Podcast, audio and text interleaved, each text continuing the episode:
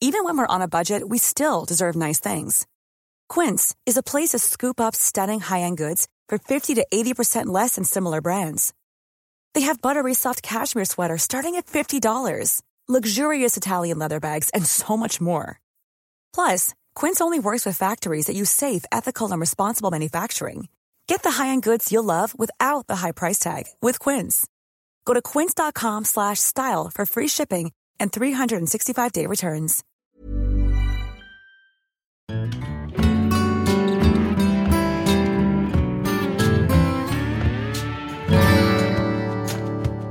Hi, my name is BJ Barry, and welcome to 100 Music Legends, with the stories of the 100 most important songs that you most definitely should know.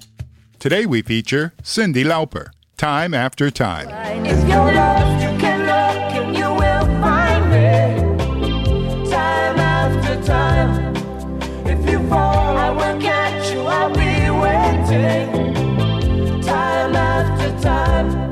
A song that definitely surprised her pop audience in the middle of the 1980s.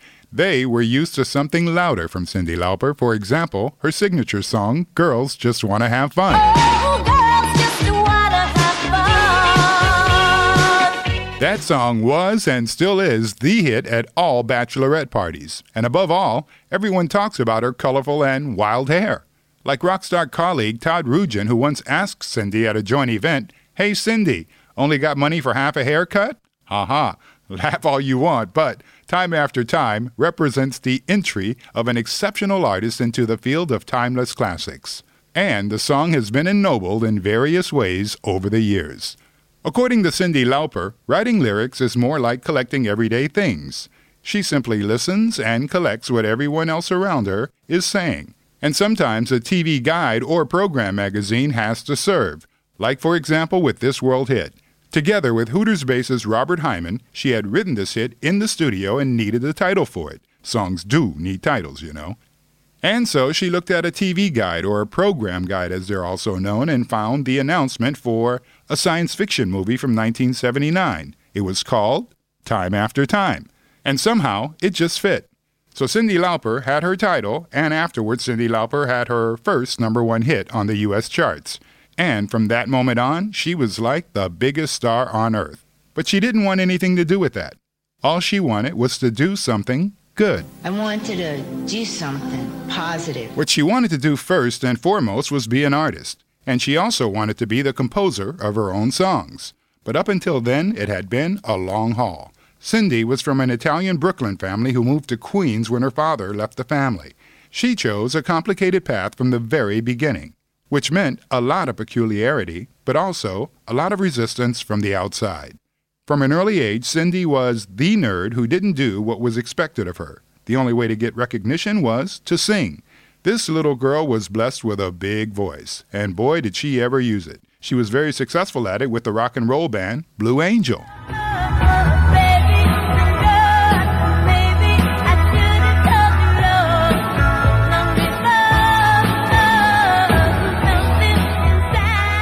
They also got a record deal, but that somehow went nowhere. So her manager and life partner got her a solo deal, a solo contract. But everyone wanted only one thing Cyndi's big voice. They even asked her to sound a bit more like Debbie Harry from the group Blondie.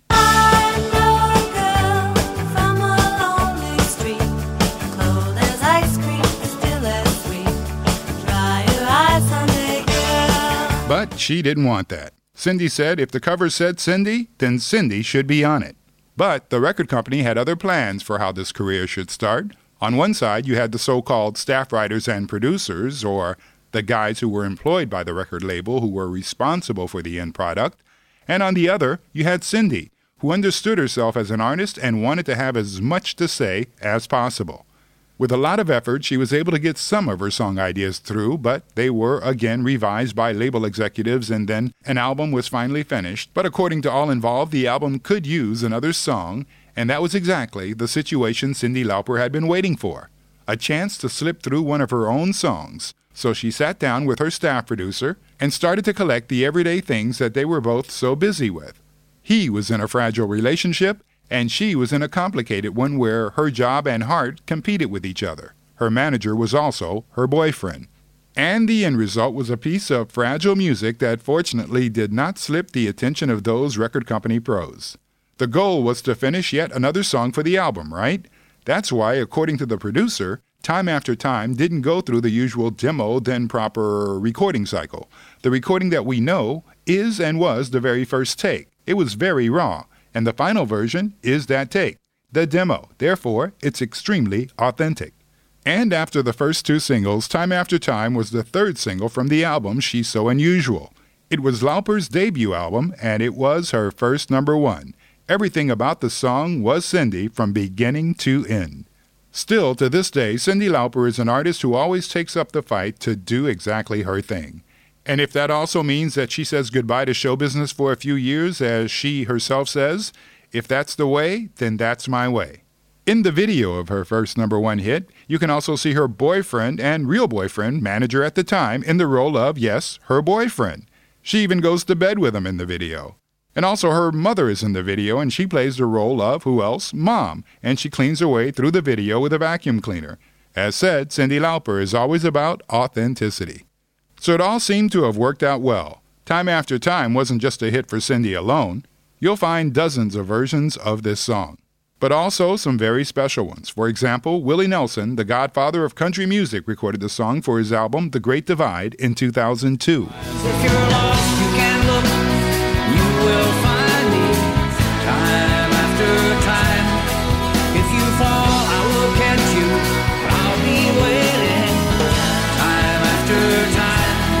And then, by true nobility, the great Miles Davis recorded this song. His biographer, George Cole, writes about it, in fact. Miles has always played popular numbers. In the past, things like My Funny Valentine or If I Were a Bell were always part of his repertoire.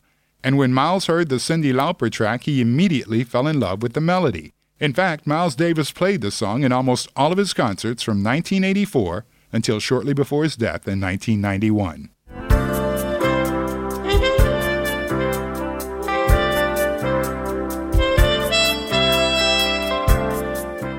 For Cyndi Lauper herself, that was always the best cover version of her number one hit. Cyndi said, I mean, it's Miles. Wow. That's mind blowing.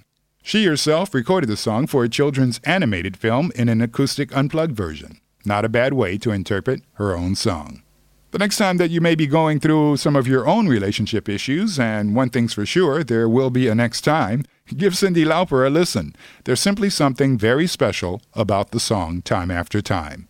You've been listening to 100 Music Legends. Before we let you go, we'd like to remind you to subscribe to this podcast. Check out our playlist on Apple Music and Spotify. And while you're there, make a song suggestion. Go to 100greatsongs.com. Thanks for listening, and we'll see you the next time.